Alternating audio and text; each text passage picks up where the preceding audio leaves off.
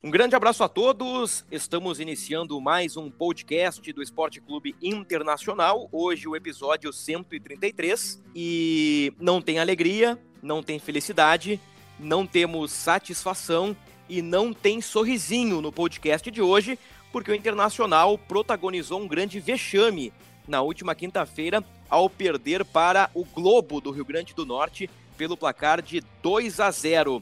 Mudanças podem acontecer no cenário colorado nas próximas horas, nas próximas semanas, nos próximos meses. A turbulência segue pelo lado colorado e nós vamos repercutir estes assuntos agora com o repórter do G. Globo barra RS Roberto Azambuja e com o torcedor influenciador Luca Pumes. O clima não é bom pelo lado do Internacional e nós vamos falar sobre isso agora, repito, sem sorrisinho, sem alegria. O papo é sério, torcedor colorado, solta a vinheta. Olha Allen.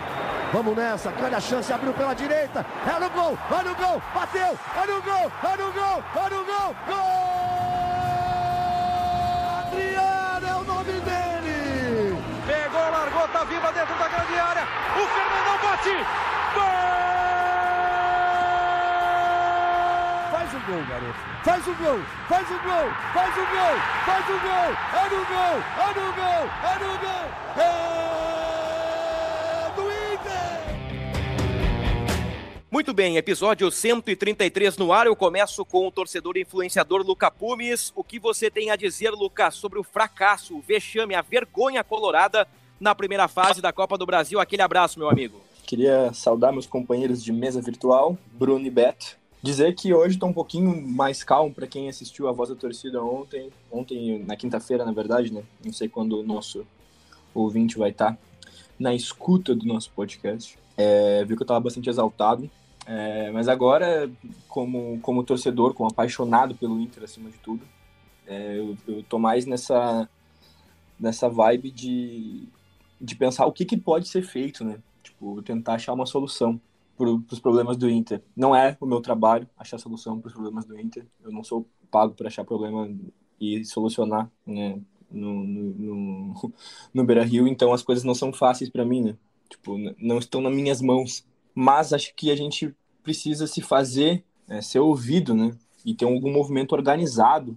Não estou falando de protesto, não estou falando nada, estou falando de alguma coisa inteligente que a torcida possa fazer para ser ouvida, porque as soluções que estão estão aparecendo no Beira Rio, elas não dão conta do tamanho do problema que o Inter se meteu. Planejamento financeiro do Inter não compreendia de maneira nenhuma ser eliminado na primeira fase. É muito preocupante.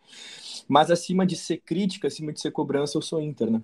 Então, é, acho que a gente tem que agir com inteligência. O Inter precisa pensar da melhor forma quais são os seus elos mais fracos nesse momento, porque o problema ele está generalizado. O problema está no elenco, o problema está é, na direção que montou o elenco, está na comissão técnica que não está sabendo usar o elenco que tem agora, que sim está escalando mal, está mexendo mal, e alguma coisa tem que mudar. Urgente. A mudança generalizada não, não existe, né? Não tem como trocar a, a, direção, a comissão técnica e várias peças no elenco, por exemplo. Não, isso, tipo, isso não existe, né? Pelo menos nunca existiu. A culpa vai cair em cima de alguém, algum elo vai ter que ser quebrado né, para mostrar mudança, ou a direção vai ter que ter muita convicção, muita convicção é, no trabalho que está acontecendo agora, e os jogadores vão ter que ter uma postura vão ter uma mudança de postura em campo absurda, porque, tipo, o, o, que a gente viu contra o Globo foi um time acomodado, foi um time é, sem criatividade, foi um time sem identidade, e isso é preocupante, isso é preocupante para o torcedor, isso é triste da gente ver. Então, como torcedor que quer a melhora do time, a minha, a, a minha visão agora é que a direção precisa ser inteligente. Aí eu não sei se vai ser a peça A, a peça B ou a peça C, mas mudanças precisam acontecer urgente. Urgente. Uhum. Nós estamos adjetivando aí a, a atuação do Inter, a eliminação na Copa do Brasil, mas eu tenho certeza que até o Colorado mais otimista concorda com estes adjetivos. O presidente Alessandro Barcelos disse que foi um vexame protagonizado pelo Internacional lá em Ceará Mirim, no Rio Grande do Norte, uma cidade a cerca de 30 quilômetros da capital Potiguar. Eu acompanhei o jogo na redação do, do Globoesporte.com, ao lado do Beto Azambuja, o nosso Roberto Azambuja, sobre a eliminação do Internacional. Realmente incrível, né? A atuação do Inter foi péssima diante do Globo e um dos maiores vexames recentes da história colorada. É um prazer falar contigo, Beto. Aquele abraço. Fala, Bruno. Até a primeira vez que eu participo do podcast com a tua contratação, né? Uma contratação muito bem feita, ao contrário de algumas que o Inter tem feito, né? Mas isso é um assunto para outros podcasts. Uh, enfim, né? A gente estava assistindo o jogo junto ontem, trabalhamos junto aqui na redação do GE e, e tínhamos a incumbência de fazer as notas, né? E não tínhamos nenhuma noção de quem poderia ter uma nota mais alta que o outro. A única noção era que seriam notas muito baixas e que que a gente sabe que o, os jogadores e os torcedores gostam de, de ver essa avaliação aí, mas era realmente uma dificuldade muito grande de, de dar alguma nota que fosse fora do, do padrão assim de jogo que o Inter mostrou, né? O padrão que eu digo é uma total falta de vontade em campo. Parecia que o time só, só tinha aquela obrigação de ir até o Rio Grande do Norte, o interior do Rio Grande do Norte, jogar um, uma partida de futebol ali e depois voltar embora classificado para Porto Alegre, porque era só manter o, o empate em 0 a 0 ali que, que dava classificação. E foi, foi tão ruim o jogo, foi, foi uma falta de determinação total dos jogadores que eles conseguiram perder uh, para um time infinitamente inferior tecnicamente, financeiramente, enfim, né? E depois a gente viu aquela hoje, né, na quinta, na sexta-feira, a entrevista dos, dos jogadores do elenco colorado. Três jogadores for, se reuniram para pedir desculpas e assumir responsabilidades. E eles admitiram que faltou determinação, faltou empenho. Só que o que a gente não consegue entender é por que, que faltou esse empenho. Uh, eles não, não deixaram nada claro. Uh, o Inter também parece que não entendeu ainda, porque a gente a gente está num momento que, que houve uma reunião que começou às duas da tarde de sexta-feira e já estamos no início da noite de, de sexta ainda e não há resposta nenhuma, ou seja, uma demora para respostas de todos os lados da, da direção, dos jogadores, comissão técnica. A gente até esse momento não sabe onde está Alexander Medina, né? E toda essa mudança que precisa acontecer começa sendo anímica, né, gurizada? Um, a gente tem aquele, esse pensamento já, uh, não é um pensamento, né, é uma, uma marca forte, assim, entre jogadores que já estão mais, há mais tempo, que ainda não conseguiram ganhar títulos. Nem o Campeonato Gaúcho, né? E isso, isso pesa sobre eles, mas principalmente sobre a torcida, que, que sempre vai querer pressionar por, por alguma taça para pelo menos viu o maior rival agora ser rebaixado, mas quer recuperar a hegemonia no estado. O Inter quase ganhou o Brasileirão em 2020 e depois daquilo não reagiu para nada. O que poderia ser um combustível para entrar 2021 voando foi pior ainda. E a gente vê também que, que a, as contratações ainda não, não deram resultado. Repetindo, são poucos jogos, são menos de 10 jogos mas um jogador como Wesley Moraes, buscado na Premier League, a principal competição de futebol do planeta, não conseguiu fazer nada contra um time da Série D, que está quase sendo rebaixado no campeonato estadual, e, e tomou goleadas homéricas aí nesse início de temporada. Então, enquanto não houver esse choque de vestiário, chegar alguém para botar a banca mesmo e, e, de, e fazer esse time realmente jogar e ter vontade de jogar pelo torcedor, por quem, por quem bota o dinheiro também e a confiança no clube, uh, tentar reverter essa situação aí que a gente não sabe onde vai parar. É, de fato é um, é um momento preocupante e eu considero um momento chave da temporada do Inter. Momento chave, o Inter já está fora da Copa do Brasil, hoje fora da zona de classificação do Campeonato Gaúcho. É um dos piores times da Série A do Campeonato Brasileiro. Talvez só o Havaí esteja pior, que o Havaí briga para não cair no Campeonato Catarinense. Então, dos 20 times que vão disputar a Série A, que começa em abril, o Inter é um dos piores. Ano passado o Inter ficou em 12, mas em alguns momentos, principalmente no primeiro turno, antes da chegada do Aguirre, flertou com a zona do rebaixamento e ainda tem a Copa Sul-Americana. A, a, minha preocupação com o Inter ela é enorme, é, minha preocupação é, é gigantesca, porque o departamento de futebol do Inter contrata mal, gasta mal, 11 milhões no David, 4 milhões no Paulo Vitor, o Inter demora muito para fazer contratações, o Inter vai numa busca de uma filosofia, de um projeto, de um técnico estrangeiro para reformular, para ser propositivo, para colocar a bola no chão, para revolucionar o futebol. E é tudo o discurso, é tudo teoria e na prática é um futebol horrível. É um futebol horrível. Essa gestão assume no final de 2020 para 2021, ainda com o brasileiro em andamento, e o Inter bate na trave e é vice-campeão brasileiro.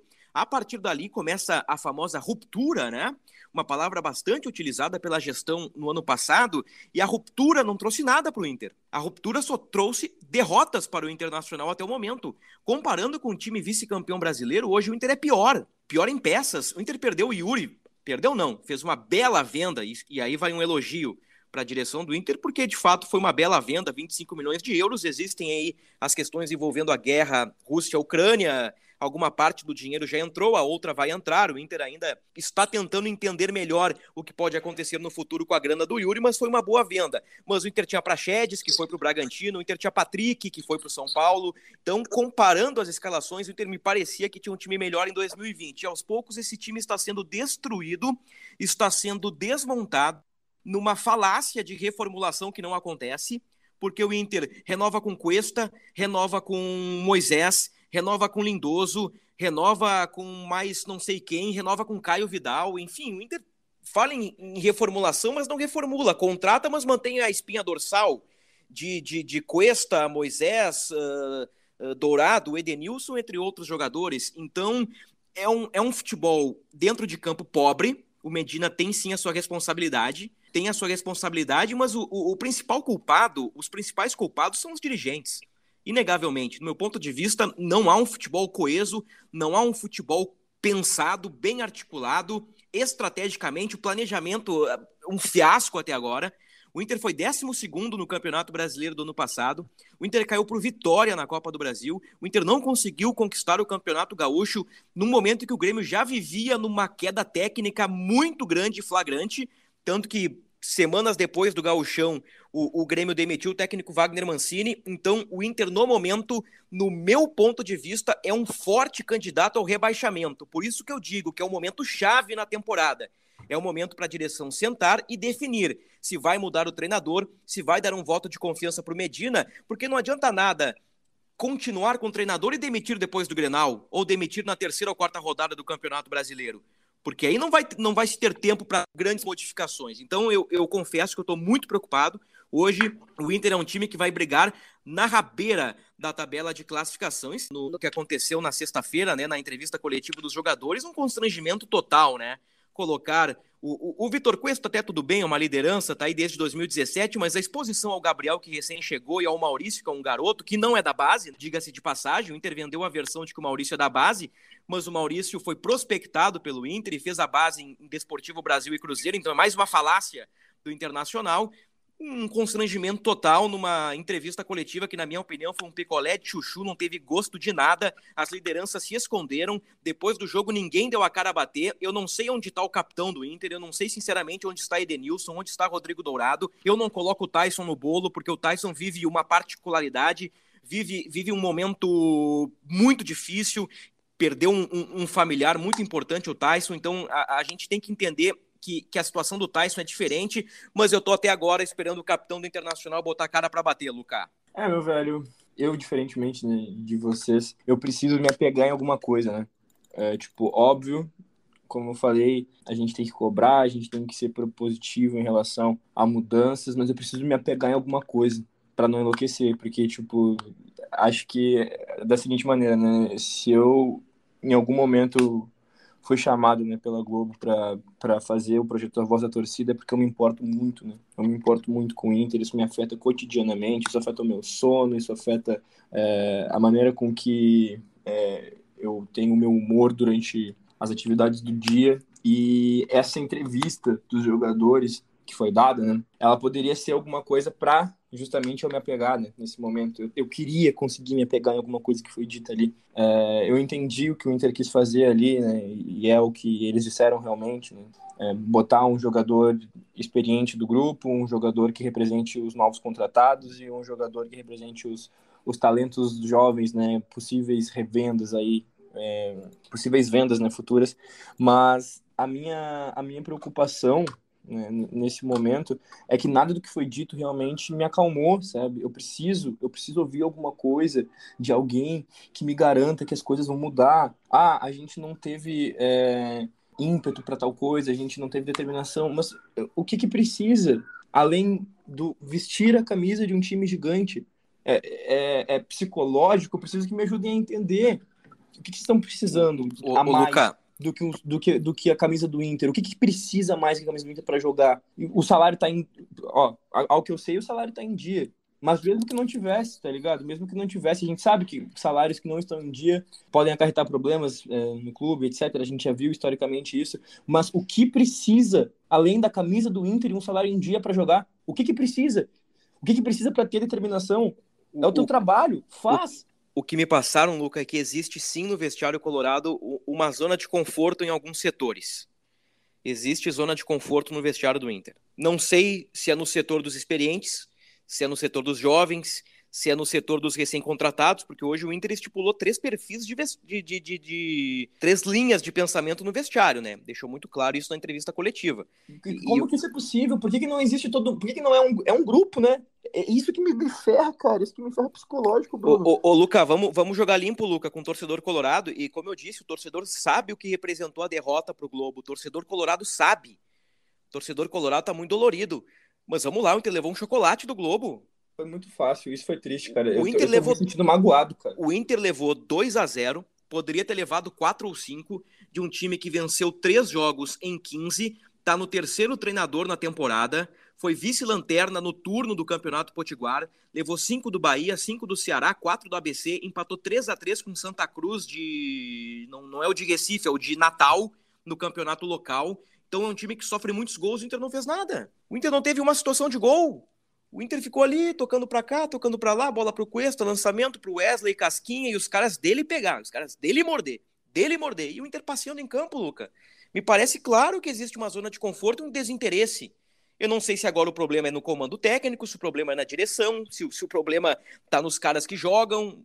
O, o Cuesta disse que direção e treinador não tem culpa, que a culpa é toda dos jogadores mas o presidente disse que a culpa é do, da direção, aí o Medina disse que a culpa é da comissão técnica, e todo mundo fica nesse discursinho aí, e, e, e no fim, o Inter tá fora da Copa do Brasil, o, o, Inter perde receitas importantes, o Inter tá fora do G4 do Gauchão, e, e o ano do Inter caminha pro pior cenário possível se as coisas não mudarem a partir de hoje. Eu acho que deveria, óbvio, a, o, a resposta do Inter em relação a quem foi para a entrevista ela até pode fazer sentido, assim, em relação a, tipo, ah, ter, um, ter alguém de cada ponto, de cada canto do vestiário, vamos dizer assim, de cada grupo. A gente sabe que o elenco é um só, mas que, tipo, né, é natural que alguns jogadores sejam mais próximos de alguns jogadores é, por, por identificação.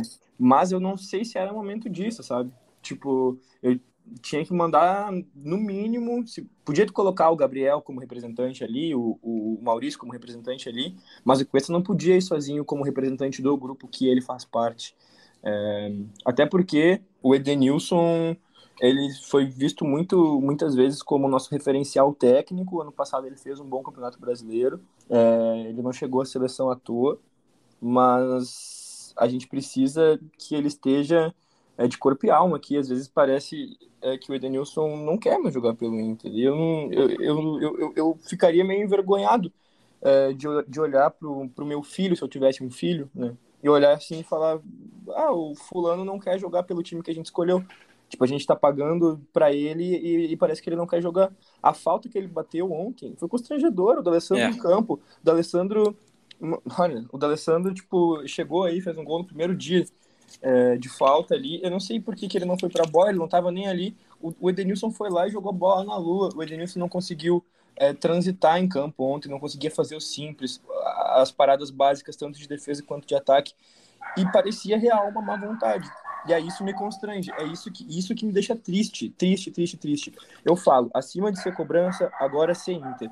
Procurar algumas coisas, entender é, o que está acontecendo, mas esse tipo de postura é inaceitável. É inaceitável. O, o Edenilson não pode ter desaprendido a jogar bola. Ninguém desaprende a jogar bola. Óbvio, o jogador entra, entra e sai em uma fase, entra e sai de boa fase, mas parece que ele desaprendeu a jogar futebol. Ou ele visivelmente não quer jogar aqui. Eu acho que nós já tocamos em alguns pontos pertinentes. Eu há pouco falei sobre a responsabilidade da direção que contrata Ramires, contrata Aguirre, contrata Alexander Medina, fala em propor jogo, fala em mudar o futebol, fala em ruptura e, e, e na prática nada disso aconteceu. Uh, me parece que a atual gestão tem uma ideia fantasiosa que, que não consegue colocar em prática. Mas o, o Cacique tem responsabilidade, porque vamos lá, o Ramires não deu certo, mas o Inter tinha ideia, tinha. O Inter tinha um jogo de posição ali, aquela saída de três, lenta, é verdade, com os problemas, mas o Inter teve uma sequência de goleadas. O Inter meteu quatro no Juventude, cinco no Esportivo, cinco e não sei mais quem, seis no Olímpia, com gol de bicicleta do Caio Vidal. O Inter foi para as oitavas da Libertadores, teve jogos mais difíceis. Então, com o Ramires tinha uma ideia de jogo. Com a Aguirre também tinha principalmente quando ele acerta aquela escalação contra o Flamengo, com o Edenilson mais adiantado, Dourado e Lindoso. O Inter dá um sprint, o Inter se distancia da zona de baixo e belisca uma Libertadores, mas perde fôlego após o Grenal e, e termina na 12 posição. Gente, com Medina não tem nada. Não tem nada, nada, nada, nada. Fontes, fontes do bastidor me garantem que o trabalho do Medina no dia a dia é bom, que ele é um detalhista tático, que ele tem o pulso forte, que ele comanda bem o vestiário, que, que a rotina de treinos é boa e que por algum motivo as coisas não estão funcionando. Olhar para o time do Inter, comparando do Juventude até hoje, a gente tira com muita boa vontade 60 minutos de bom futebol, 60 minutos diluídos em alguns jogos. 20 e poucos minutos contra o Juventude, 15 contra o Caxias, 10 não sei aonde, 15 mais não sei aonde, contra o Brasil de Pelotas ali, 10, 15 minutos, e aí reúne ali tem um, um 60, 70 minutos de um futebol aceitável por parte do Inter. Repertório ofensivo não existe, a saída de bola é lenta, o esquema com dois volantes não funciona, a defesa é uma peneira, a direção, voltando à crítica, a direção não consegue contratar pontas, o Inter é lento no mercado, o Inter demorou um século para contratar o treinador e já cogita demitir o treinador após nove jogos. E, e, estamos argumentando, né? Estamos tentando entender o porquê, porque o time não tem absolutamente nada. E, e Luca, eu entendo o teu posicionamento em relação ao Edenilson, entendo as tuas críticas ao Cuesta, entendo as críticas do torcedor. Sei que a espinha dorsal do Inter já está comprometida, ela, ela, ela vem levando pau há bastante tempo mas é aquela velha frase que eu falo em todo podcast, meus amigos. O coletivo potencializa as individualidades os jogadores têm qualidade, os jogadores têm talento. E eles já mostraram isso. O problema é que o clube hoje vive uma bagunça. Vive num mundo da fantasia, achando que é contratar um técnico estrangeiro, pôr em prática e que o Inter vai jogar um, um futebol à la Barcelona. Isso não existe, né? Francamente. E aqui vai meu desabafo para vocês. É, essa situação do Medina é muito parecida com a do Ramires, né?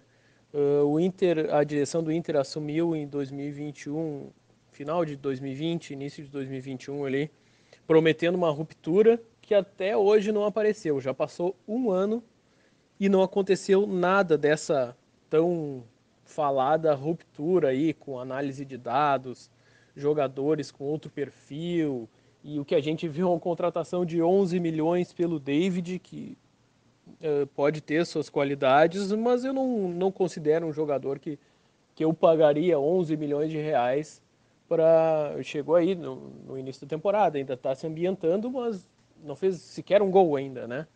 E, uh, um jogador, tu paga um dinheiro desses, com nove partidas na temporada, alguma coisa já deveria ter mostrado, né? Não foi o que a gente viu ainda. Uh, mas o que se vê assim é, é, tudo, é muita passividade, a palavra é essa. O, o Inter é muito passivo a tudo que acontece. Aí a explicação é que está se reestruturando financeiramente, é que, que pode, que precisa vender jogador, aí vendeu o Yuri agora e tem dificuldade para receber o dinheiro lá do Zenit por causa da, da guerra na Rússia. Então é, é sempre uma explicação muito vaga E, e, e o que seria mesmo a, a chave dessa questão nunca, nunca é, é falado diretamente, claramente, sempre tem alguns pormenores que a gente fica tentando adivinhar, né? Eh, e o que a gente vê é que parece que assim, ah, os outros, as outras direções não ganharam nada mesmo, o que a gente fizer aqui já vai ser melhor que as outras. Eu acho que isso é um, é parece um pensamento eh, muito pequeno para o tamanho do clube, né? Uh, a gente viu na entrevista coletiva após o jogo e a eliminação que o presidente falou com raiva que o resultado era inadmissível, que o, o, que foi um vexame, mas esse é o sentimento de todo torcedor. Ali ele falou justamente como torcedor. E o torcedor quer ouvi-lo como um presidente do clube, como o cara que está à frente do clube. Tinha que botar banca, que eu, agora todos vão ser cobrados, nós vamos, vamos resolver isso de, de outra forma, não deu, de todas as formas que a gente tentou, não deu, e, e, e vamos ter que resolver. E acabou que foi mais do mesmo, né? Talvez o Medina acabe pagando o pato aí. E, e, vamos, como a gente já tratou aqui em alguns momentos, todo mundo já falou, que ele tem a sua responsabilidade, ele não conseguiu dar uma identidade para o time ainda.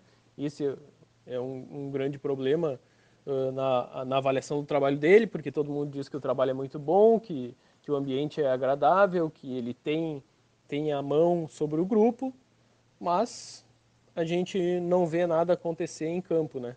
E uh, fechando agora com, com, uma chave de latão em vez de ser chave de ouro, essa eliminação precoce aí uh, no, no primeiro jogo contra um time muito inferior.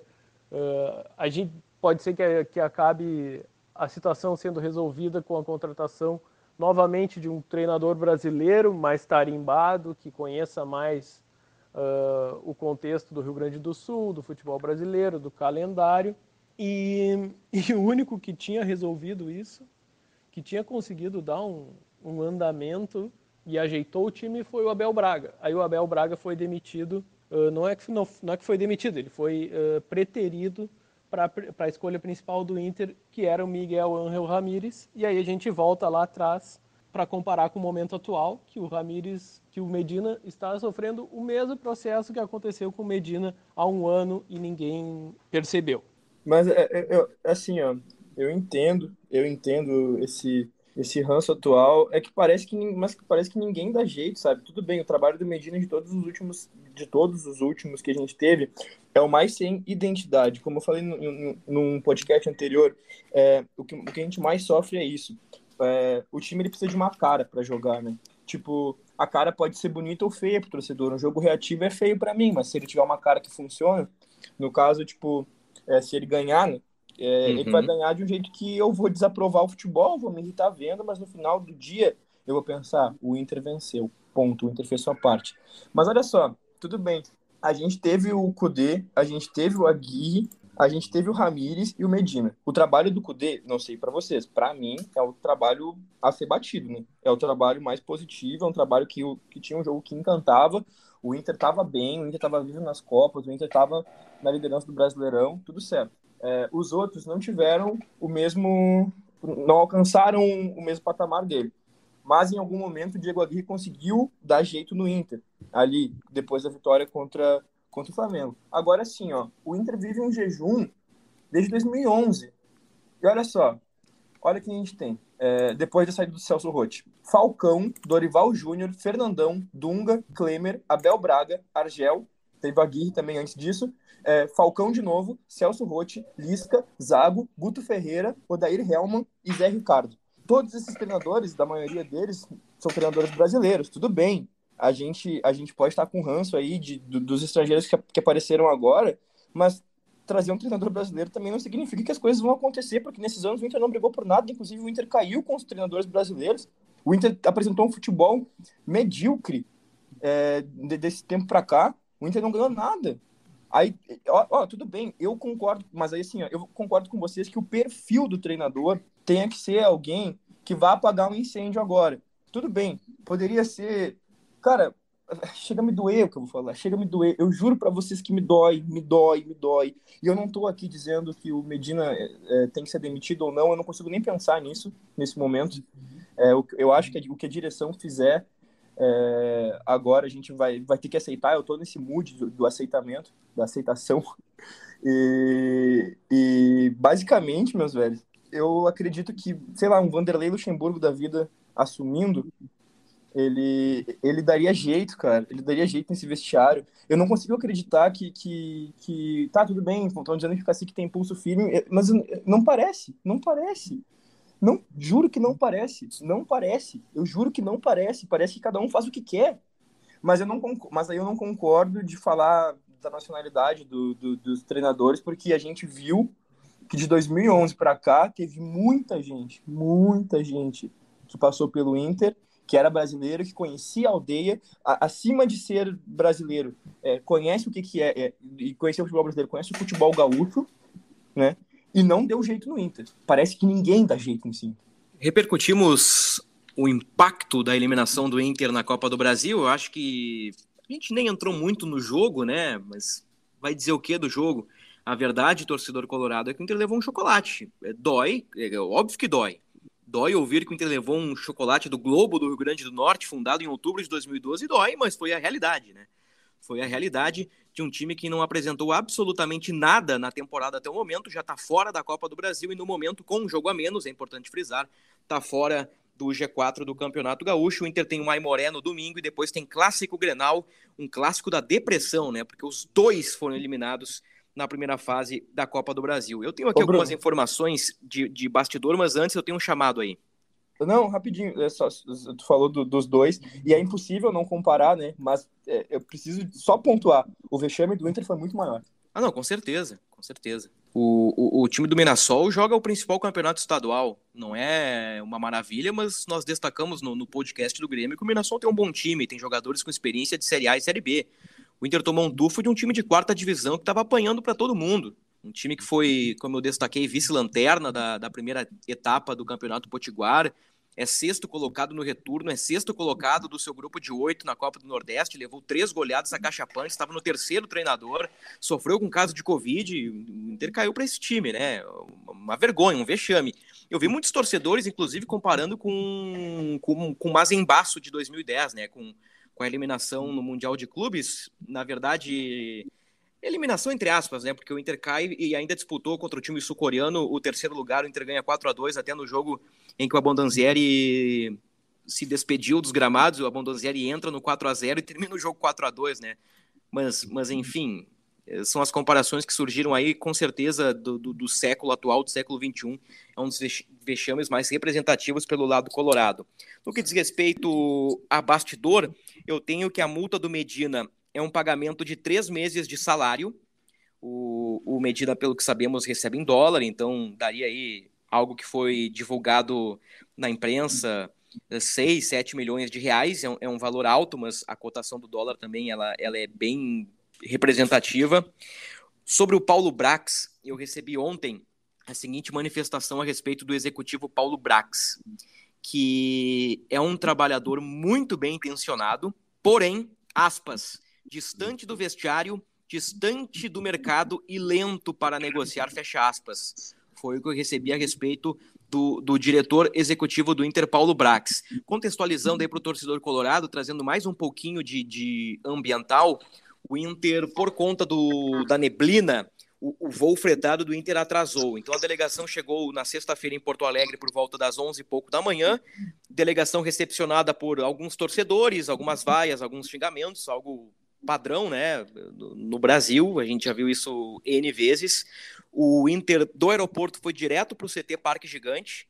Os jogadores realizaram um treino e ali, durante a atividade no vestiário, o, os jogadores convocaram de forma repentina uma entrevista coletiva, pegou a todos de surpresa. O, o Cuesta, o Gabriel e o Maurício falaram e durante a tarde a reunião do Conselho de Gestão, uma reunião que começou na sexta-feira às duas horas da tarde, sem a presença do Departamento de Futebol e também sem a presença da Comissão Técnica. Estamos gravando na sexta-feira esse podcast, então a qualquer momento no ge.globo.rs você pode encontrar novidades sobre o futuro do Inter. Para a gente fechar, Beto, o, o que tu acha que deve acontecer pelo lado vermelho aí, numa tentativa de melhorar o ano do Internacional ou que o Inter consiga colher alguns frutos lá na frente, quem sabe uma vaga na Libertadores ou até mesmo beliscar uma Copa Sul-Americana.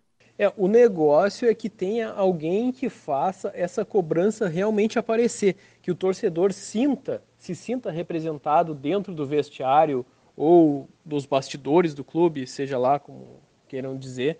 Mas é isso, ou muda o departamento de futebol para trazer alguém que cobre o técnico, que se for para manter o Medina, mantém, mas, mas coloque alguém no departamento de futebol que faça essa cobrança em cima do técnico, em cima dos jogadores, que, que conheça um pouco do mínimo da história do Inter para poder uh, botar essa banca que precisa mesmo, cobrar de quem tem que cobrar. Ou então faz essa mudança de trocar de técnico, trazer alguém que faça essa mesma coisa que eu citei sobre o departamento de futebol. Um técnico que, que faça valer suas ideias, um técnico bom, um técnico inteligente, que tenha boa, um bom gerenciamento de grupo, mas que também tem uma, uma boa solução tática para um time que ainda não está formado e dê essa resposta imediata, porque o Inter agora não tem mais tempo, né?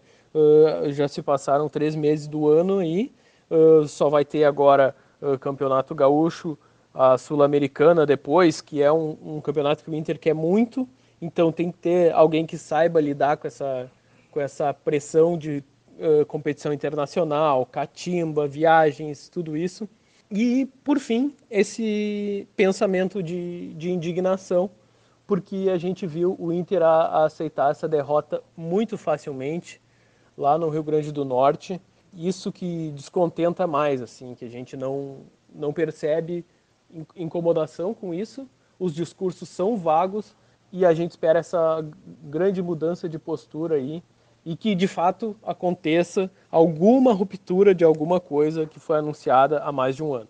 Roberto, muito obrigado pela, pela participação. Até a próxima. Um grande abraço. Valeu, Bruno. Valeu, Luca. E até a próxima. É só chamar. Uh, ah, eu, eu queria uh, só agradecer vocês pela, pela conversa. Foi uma sessão de terapia para mim, basicamente. Para todos nós. Porque, cara, é, é complicado, a gente não sabe o que fazer, parece que ninguém dá jeito, parece que é, talvez é, o pessoal não esteja fechado com. Eu não sei se o pessoal não está fechado com o treinador, eu não sei se desaprendeu a jogar bola, eu não sei se é simplesmente um azar gigante. O fato é, o Inter perdeu a chance de, de fazer um bom caixa né, nesse ano, é, precisava. No orçamento do clube estava previsto uma chegada, acho que no mínimo nas quartas, né? Isso, quartas da, de final. Da Copa do Brasil. Isso é muito preocupante. O a Inter gente... deixou de arrecadar, Luca, para passar a informação, 12 milhões de reais aproximadamente. É, isso, isso é muita coisa. É, é o valor de um David, que ontem Opa. não jogou nada. É, basicamente isso, família. Basicamente isso. Eu espero dias melhores do Beira Rio, embora já vai, vai virar bordão, né? Embora não, não seja tendência. Né? E vamos ver o que, que vai ser dito aí, porque é, as reuniões seguem né, no Beira Rio. Espero que seguem. a direção venha com alguma coisa positiva pra gente, que a gente consiga olhar e perceber, tipo, eles estão engajados em, em melhorar as coisas, em fazer com que tudo fique bem. É isso. Valeu, Luca. Um grande abraço. Tudo em ge.globo RS. Hoje um podcast um pouquinho mais forte, um, um, pouquinho mais crítico, mas eu acho que as críticas são pertinentes, tendo em vista o fracasso do Inter na abertura da Copa do Brasil. Obrigado, Roberto Zambujo, obrigado, Luca Pumes, torcedor colorado, muito obrigado pela tua audiência. Este foi o episódio 133. Voltamos na próxima semana projetando o clássico Grenal, repercutindo o jogo contra a Emoré e vamos ver se o Inter terá novo treinador ou não. Grande abraço a todos.